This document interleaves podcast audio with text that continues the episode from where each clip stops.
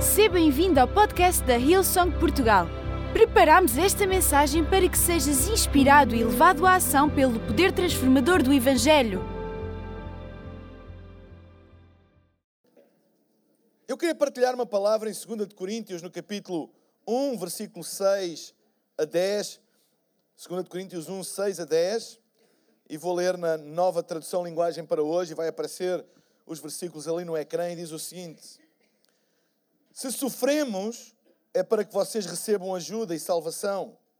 Se somos ajudados, então vocês também são e recebem forças para suportar com paciência os mesmos sofrimentos que nós suportamos.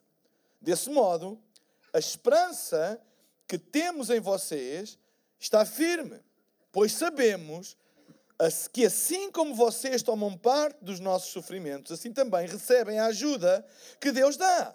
Irmãos, queremos que saibam das aflições pelas quais passamos na província da Ásia.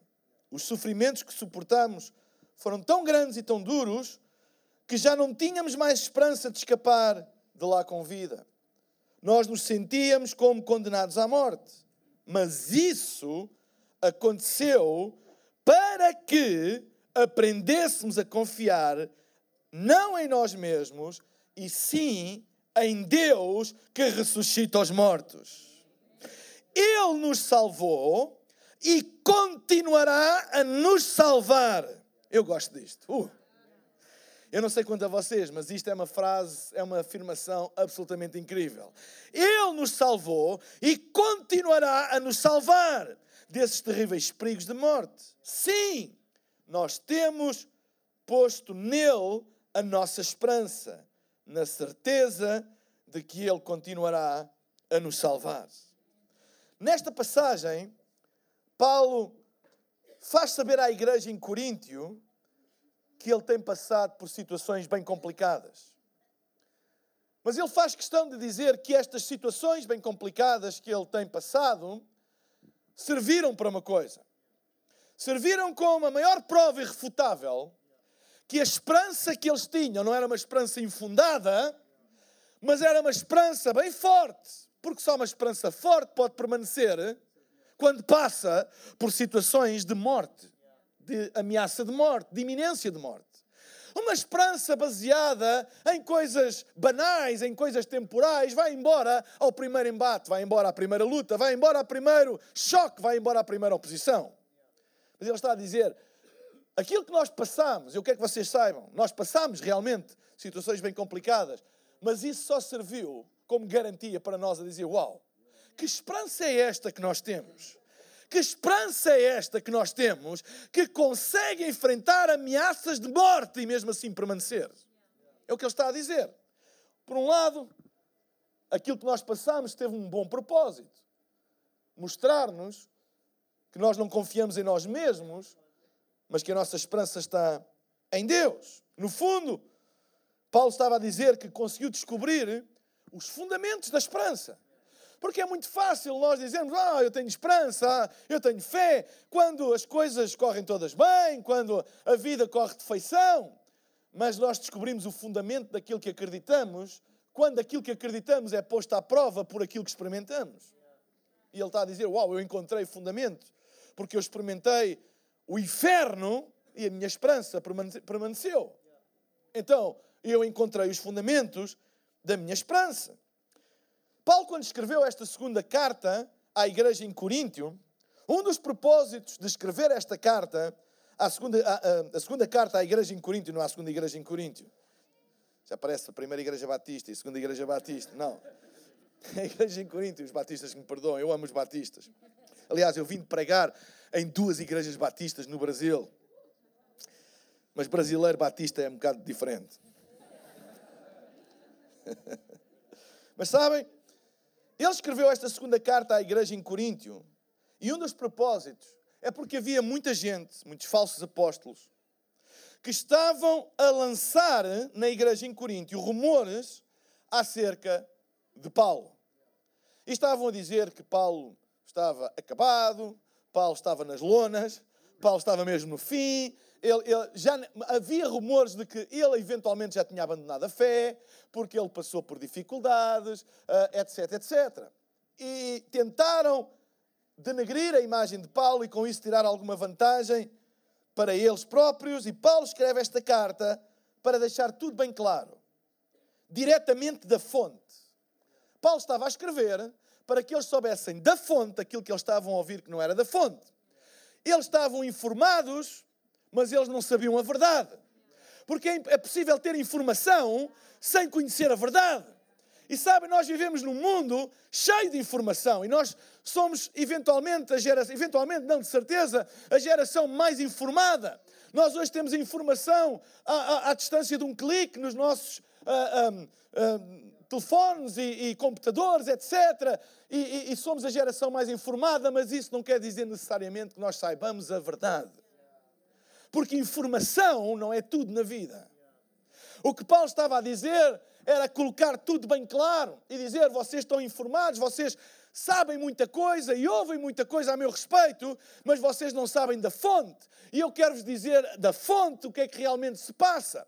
E eu também vim aqui dizer hoje, a todos nós, incluindo a mim, que hoje nós temos muita informação, mas é preciso nós irmos à fonte da verdade, porque nem sempre a informação que nós temos é aquilo que nós precisamos para viver a nossa vida, mas nós precisamos de ir à fonte para a verdade.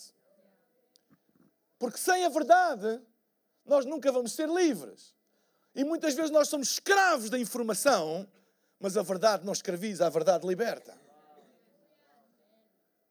E podemos ter muita informação sobre muita coisa, mas mesmo assim desconhecer a verdade.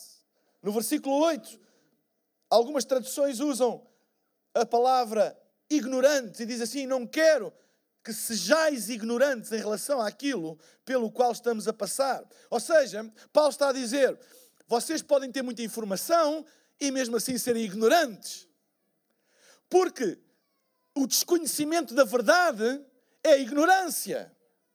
Ter informação não é conhecimento. Ter informação é ter informação. Ter a verdade é que é verdadeiro conhecimento. E a verdade só se obtém num lugar, nem Deus e na Sua presença e nós podemos ter muita informação sobre todas as coisas, mas a informação pode escravizar, mas é a verdade que liberta. E há pessoas hoje que vieram aqui escravas da informação, receberam uma informação que o seu filho está viciado em drogas, receberam uma informação de que tem uma doença incurável, receberam uma informação que um familiar está doente, receberam uma informação que perderam o emprego, receberam uma informação que têm a, a, a conta negativa no banco, que a sua empresa faliu e vêm escravizados a essa informação, porque essa informação está a escravizar-vos, está a mandar-vos para baixo. Mas hoje vocês vieram aqui não para ouvir informação, mas para ouvir revelação, para ouvir a verdade que liberta, para dizer: tu podes ter essa informação, mas isso não é a verdade toda. Por isso, Paulo escreveu esta carta aos Coríntios: sim, é verdade. Eu passei por grandes dificuldades, diz Paulo.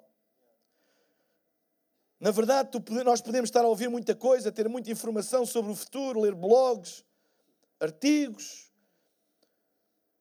artigos de opinião que as pessoas acham sobre o futuro, etc, etc. Mas sabem, não há nada como ir à fonte. Se eu quero saber sobre o meu futuro, eu posso ler muitas tendências, muitos opinion makers acerca do futuro e que fazem uma análise de acordo com a informação que têm. Mas quando eu vou a Deus, Ele não fala comigo de acordo com a informação que eu tenho. Ele fala comigo de acordo com a verdade que Ele tem. É que às vezes a verdade que Ele tem é diferente da informação que eu tenho. E eu oro a Deus para que a verdade que Ele tem provoque fé no nosso coração, para que essa fé possa transformar a informação que eu tenho, porque eu acredito numa verdade que transforma a informação que eu tenho. Tu podes ter vindo aqui hoje com uma informação que te escraviza, que te desanima, que te abate, mas saís hoje daqui com uma verdade que traz esperança. E era isso que Paulo estava a dizer. Por isso, o título da minha mensagem é informados, mas com esperança. Informados, mas com esperança. Porque Paulo disse: Eu não quero que sejam ignorantes. Eu não quero que vivam numa redoma. Eu não quero que vivam numa ilusão. Eu não quero que vivam numa espécie de limbo espiritual, uma espécie de nirvana, em que. Em que como é que está tudo na tua vida? Ai, tudo bem.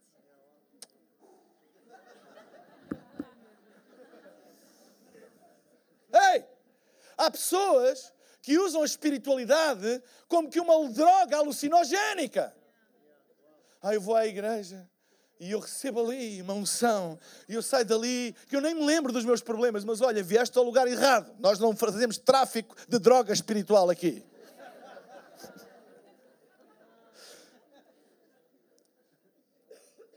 Eu não quero que sejais ignorantes, disse Paulo, mas ele depois usa uma expressão, mas. Hum, mas. Esta expressão mas é uma expressão de transição entre uma coisa e outra. Entre uma informação e a verdade. Eu costumo dizer que o mas é a ponte que liga entre aquilo que é o politicamente correto e aquilo que a pessoa realmente acredita. Quando alguém diz assim, uh, eu sou contra a violência doméstica, mas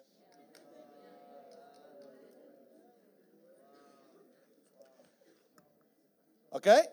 O mas faz a transição entre aquilo que é a informação correta e aquilo que realmente a pessoa acredita. Eu gosto daquela pessoa, mas. O mas, a seguir, vem o que ela realmente acredita. É o mas.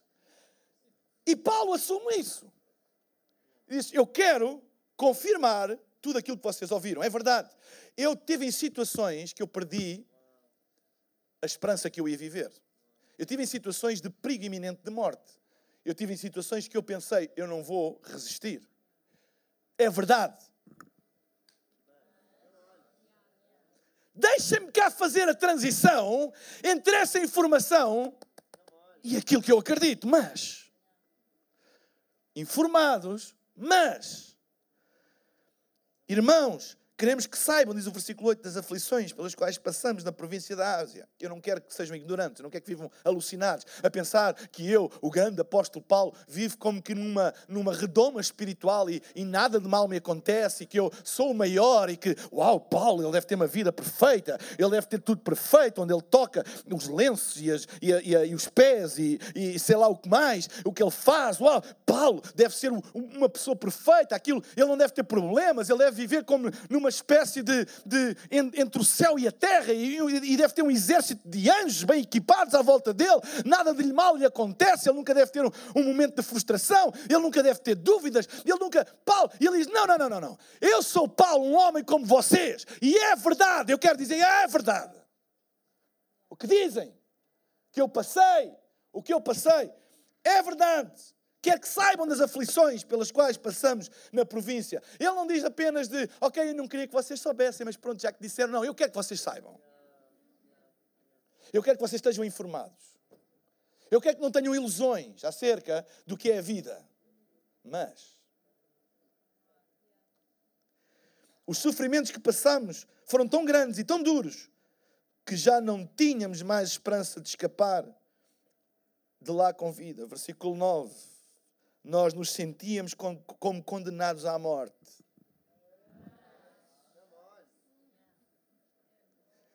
Hold on, aguentem os cavalos, não tirem já conclusões. Não pensem que eu estou acabado.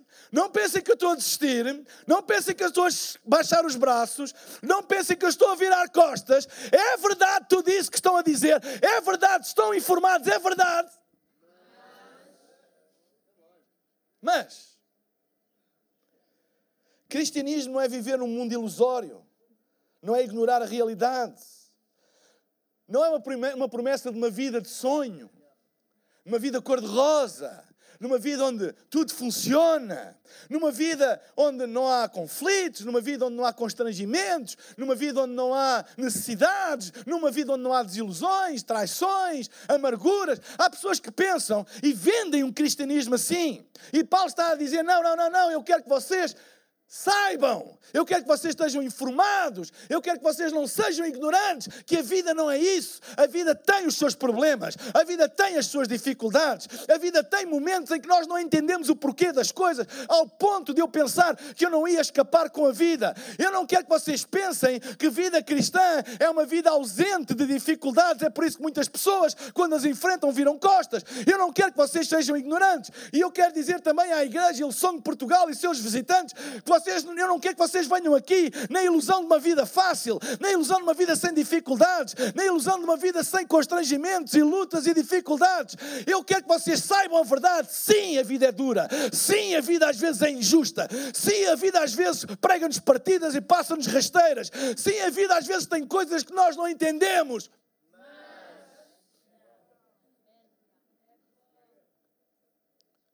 Tu vieste aqui hoje porque a informação que tens sobre a tua vida não é tudo. Sim, a vida tem dor. Sim, a vida tem choro. Sim, a vida tem injustiça. Sim, a vida tem situações sem explicação. Com Cristo, informação que tens sobre a tua vida e o teu futuro não é um ponto final.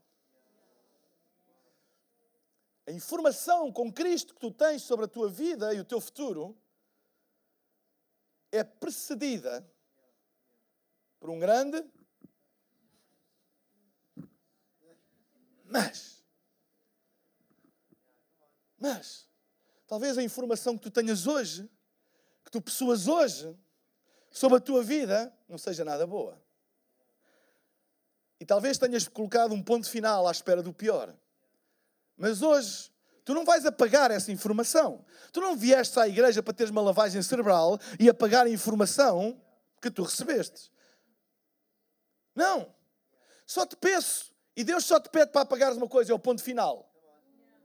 Deixa lá estar essa informação que te deram. Deixa estar. Mas não ponhas ponto final. Vírgula e a seguir escreve dois pontos e deixa ver o que é que vai acontecer. Eu estou a falar para alguém aqui nesta manhã que veio aqui sem esperança por causa da informação que tinha, mas hoje vai tirar o ponto final e vai colocar uma vírgula e só vai escrever uma pequena palavra. Cristo só te vai acrescentar uma pequena palavra. Mas, mas, tu podes sair daqui e dizer sim, é verdade. Eu estou a passar por um momento negro da vida. Sim, é verdade, eu perdi o emprego. Sim, é verdade, o meu filho está doente. Sim, é verdade o que o médico disse, não há cura. Sim, é verdade, eu estou, estou viciado numa substância. Sim, é verdade, eu perdi a minha família. Sim, é verdade, mas. Talvez tenhas vindo na situação mais complicada da vida. Eu quero que tu saias daqui com um mas. Mas história ainda não acabou. O teu futuro não é determinado pela informação que tens, mas por aquilo que tu aprendes com a informação que tu tens. O que é que tu aprendes com a informação que tu tens? Versículo 9 diz: Nos sentíamos como condenados à morte. Agora reparem, mas isso aconteceu para que? O propósito. Ele não, não encontra uma explicação, o porquê, mas para quê? Isso aconteceu. Eu não sei porque é que aconteceu, mas eu sei o que é que isso fez em mim. Eu não sei porque é que Deus permitiu. Eu não consigo encontrar uma explicação. Sabem, muitas vezes as pessoas tentavam encontrar em Jesus explicação porque é que aquela pessoa era cega, porque é que o outro estava paralítico, porque é que o outro era leproso, e tentavam que Jesus encontrasse a explicação para isso. Foi os pais que pecaram, foi ele que pecou, o que é que ele fez, o que é que ele não fez. Jesus nunca deu explicações, mas Jesus sempre deu propósito. Ele diz: Este homem é cego para que se manifeste, para que se manifeste a glória de Deus. Para que, para que, para que. Quando Lázaro morreu e ele chegou quatro dias mais tarde, as irmãs de Lázaro indignadas, perguntaram-lhe porque é que chegaste atrasado. Ele não explicou porque é que chegou atrasado, mas disse: Para quê? Qual foi o, o, o objetivo? Para que se manifeste a glória de Deus.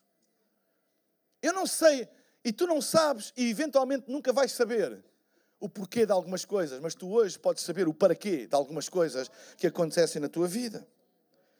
Em relação ao teu futuro, só há uma fonte segura, não é a informação que tu tens, é a verdade que vem da palavra de Deus. É a única fonte segura em relação ao teu futuro. O relatório que tu tens, a notícia que tu ouviste, aquilo que te disseram, aquilo que tu vistes, é uma informação, é verdadeira, mas ela não é suficiente para determinar o teu futuro. Só Deus sabe o teu futuro. Deus é especialista em dar voltas de 180 graus à vida das pessoas que pensam que uma coisa veio para os destruir e Deus transforma aquilo para transformar a tua vida e levar-te onde tu nunca pensaste. Não confies o teu futuro em informação, não confies o teu futuro em ti mesmo, confia em Deus. E é isso que Paulo está a dizer. Isto aconteceu para que eu pudesse não confiar em mim, porque se eu fosse confiar em mim, Paulo diz, eu, eu já estava sem. Eu já, não, eu, já não, eu já não acreditava que ia sobreviver. Mas isto veio para eu exclusivamente colocar a minha confiança em Deus. E dizer uma coisa: que Deus não é uma opção, Deus é a única coisa. Deus não é uma opção que tu tens na tua vida quando estás aflito. Deus não é uma opção. Deus é a única coisa. Ah, eu quando estou muito aflito, ou em último lugar, eu recorro a Deus. Tu podes recorrer em primeiro, em segundo, em terceiro, é o último lugar, porque no fim do dia, se não for Deus, tu não vais ser nada. Tu não vais a lado nenhum. Tu não comandas a tua vida. Tu não comandas o teu futuro. Então, eu aconselho em primeiro lugar, vai logo a Deus. Não é em último lugar, é em primeiro lugar. Vai logo a Deus. Então, porque é que essa informação que tanto nos assusta vem à nossa vida? Para que possamos aprender a confiar em Deus. Aprender a confiar em Deus. Porque é fácil nós dizermos que confiamos em Deus quando não precisamos. Está tudo bem. Diz, ah, eu confio muito em Deus. Yeah, yeah. Até que há alguma coisa que vem à tua vida que tu perdes o controle, não podes fazer nada, não tens, não tens poder para fazer absolutamente nada. Não tens ninguém que te ajude, que possa fazer, podes, os teus amigos não têm poder para fazer aquilo que tu esperas e que tu precisas. E aí tu vais testar se realmente tu confias em Deus ou não. E é isso que Paulo estava a dizer. Situações extremas só me mostraram uma coisa. A esperança que eu tenho é inabalável.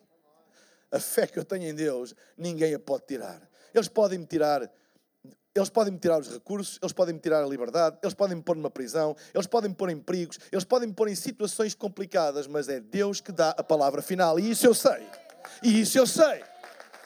Eu aprendi, isso eu sei já me encarceraram, já me tentaram matar, já me apedrejaram, já me lançaram ao mar, já me tentaram afogar. Mas uma coisa eu aprendi nisso tudo: eu não sou uma vítima, porque no fim do dia é Deus que vai decidir se eu vivo ou se eu não vivo. Eu descobri as raízes da minha esperança.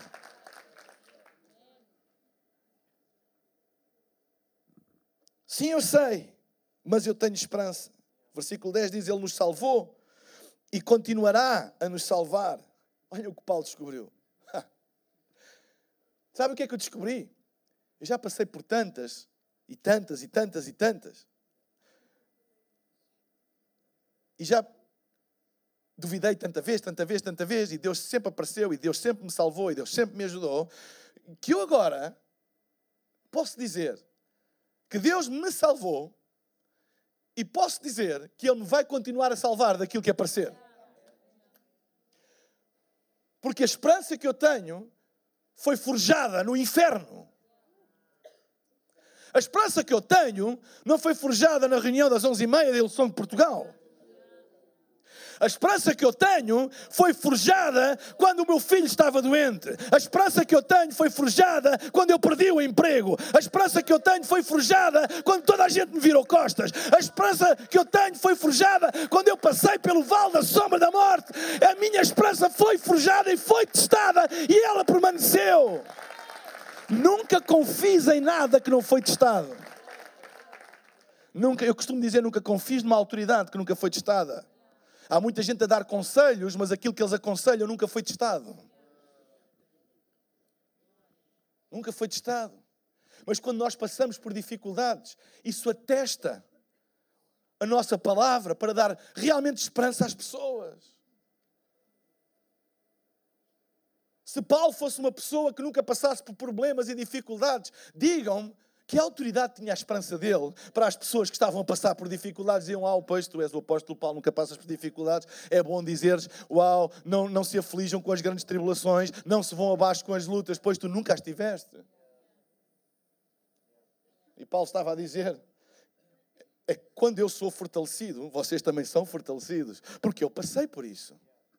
E é uma das coisas que eu dou graças a Deus na igreja, é que a igreja não é, não é constituída por pessoas perfeitas, mas por pessoas que passam por muitas dificuldades. Mas isso é uma vantagem, não é uma desvantagem. Porque na hora em que eu precisar de ajuda, há de certeza alguém que já passou por o que eu passei e que é capaz de dizer: Mário, não desistas, fica firme, eu já passei por isso, eu sei que isso é difícil, mas olha, eu aguentei-me, eu orei a Deus, eu confiei em Deus e Deus ajudou-me, e se Ele me ajudou a mim, Ele vai te ajudar a ti. Esperança que não vem de palavras ocas, mas de uma experiência forjada na dificuldade.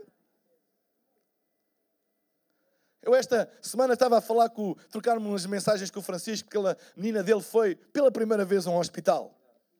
Não é uma coisa boa de É por isso que eu não gosto quando as pessoas dizem que a igreja é como um hospital. Porque eu só vou ao hospital quando preciso mesmo. E eu não quero que tu venhas à igreja só quando precisas.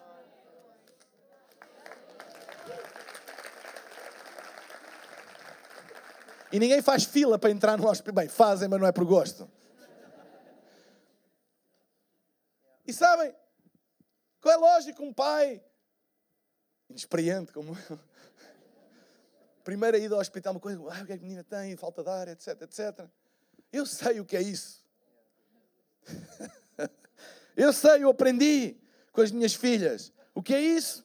E pude lhe dizer, mas não lhe disse de cá do cimo do meu pedestral. Eu sei o que é isso.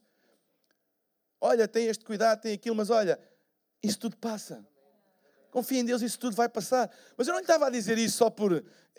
Eu sei o que é isso. Eu sei o que é sofrer por causa de uns filhos. Eu sei o que é. Isso eu sei.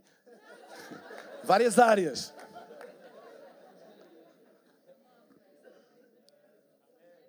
Vocês entendem? Sabem, a autoridade vem da maneira como nós lidamos com o sofrimento.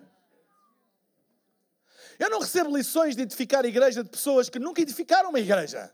Não sabem o que é pagar o preço. Não sabem o que é semear do nada, não sabem o que é começar do zero. Mas eu dou graças a Deus que eu tenho pessoas na minha vida que começaram de baixo e hoje estão onde estão e são inspiração, não porque eles estão onde estão, mas porque eles começaram e agora estão onde estão. É o percurso que traz a autoridade, não é a posição. Nós hoje construímos uma plataforma, eu posso puxar alguém para esta plataforma e dar-lhe graças a Deus por isso. Mas isso não quer dizer que ele tenha autoridade ainda, ele tem que construir pelo percurso. Vocês estão a entender o que eu estou a dizer? E Paulo estava a trazer uma lição incrível à igreja de Corinto. E eles estavam cada vez mais, sim, que grande apóstolo que nós temos. Não é um apóstolo que anda ali nos píncaros e que deu uau e que não, ele passou por coisas piores do que nós e ele tem mais esperança do que nós. Ele tem autoridade.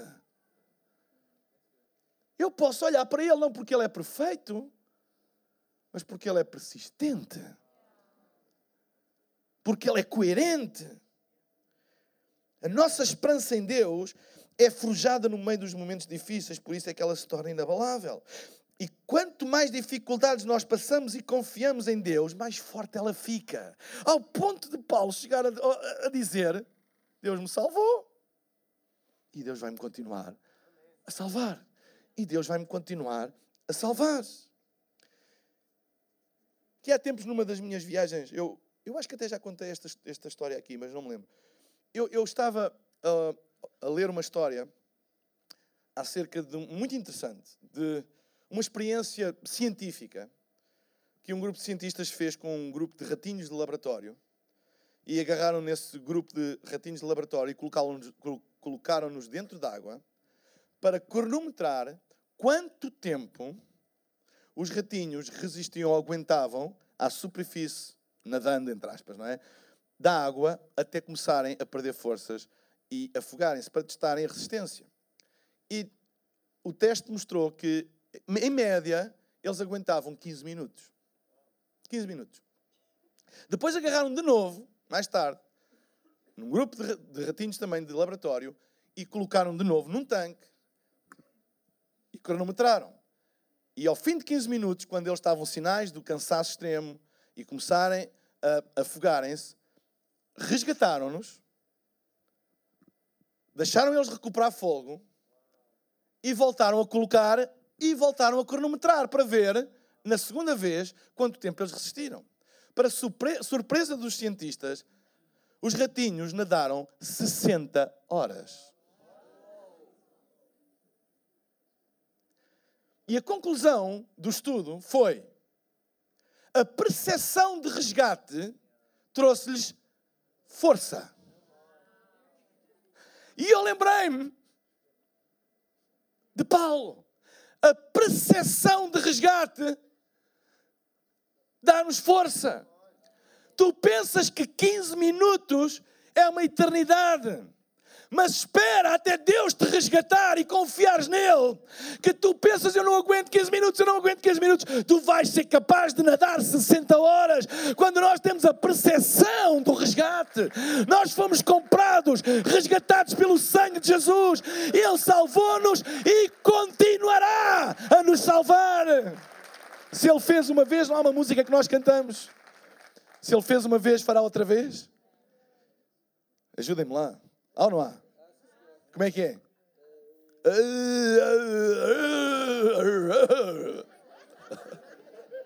É essa mesmo.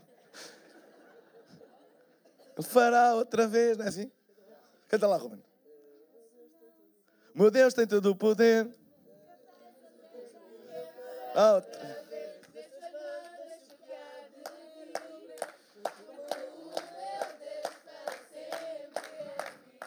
Tarará. Tá, eu sei, eu sei, eu estava só a testar se vocês sabiam a música.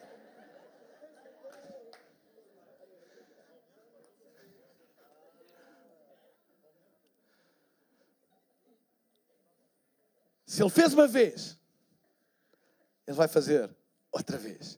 Se ele já te ajudou, se ele já te ajudou, se ele já te resgatou, se ele já te salvou, se ele já te deu a mão uma vez, ele dará outra vez. Ebenezer, até aqui nos ajudou o Senhor e sempre nos vai ajudar. A percepção de resgate gera força. Não há coisa que mais gere força na alma humana do que saber. Saber que se eu me estiver a afogar, alguém me vai dar a mão. E sabem, quando nós sabemos, nós aguentamos mais tempo, porque o medo vai embora. Nós não nos afogamos muitas vezes por não ter forças, é porque temos medo. Quando nós não temos medo e sabemos que na altura em que eu tiver a ir por água abaixo, eu tenho alguém que me levanta, eu consigo nadar mais tempo. Deus não quer que tu vivas ao colo dele, Ele quer que tu nadas, mas quer que tu saibas que quando tu tiveres vais a afogar-te. Ele está lá para te resgatar, recuperares o fogo e continuares a corrida. Ele não quer que tu vivas a tua vida dependente, Ele quer que tu vivas a tua vida apenas dependente da confiança nele. Confia em Deus. E por isso Paulo estava a dizer: sim, é verdade. Eu quero que vocês saibam eu não quero que vocês sejam ignorantes, porque a ignorância sobre isto não permite vocês terem uma esperança apurada. Viver ignorante. Sabe, eu conheço muitas pessoas que aprenderam muito sobre fé, e muito sobre cura, e muito sobre milagres, etc. Até o dia em que não aconteceu como eles esperavam. E perderam a fé e viraram costas, e não é verdade, eu já não acredito em Deus, tudo o que me ensinaram é mentira. Sabem porquê? Porque estavam mal informados.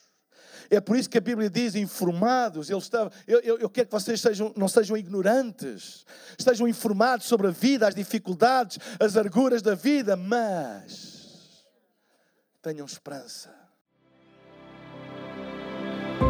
Esperamos que esta mensagem tenha sido desafiante e inspiradora. Se queres saber mais sobre a Hillsong Portugal, segue-nos nas redes sociais Facebook, Instagram e Twitter ou visita o nosso site em hillsong.pt.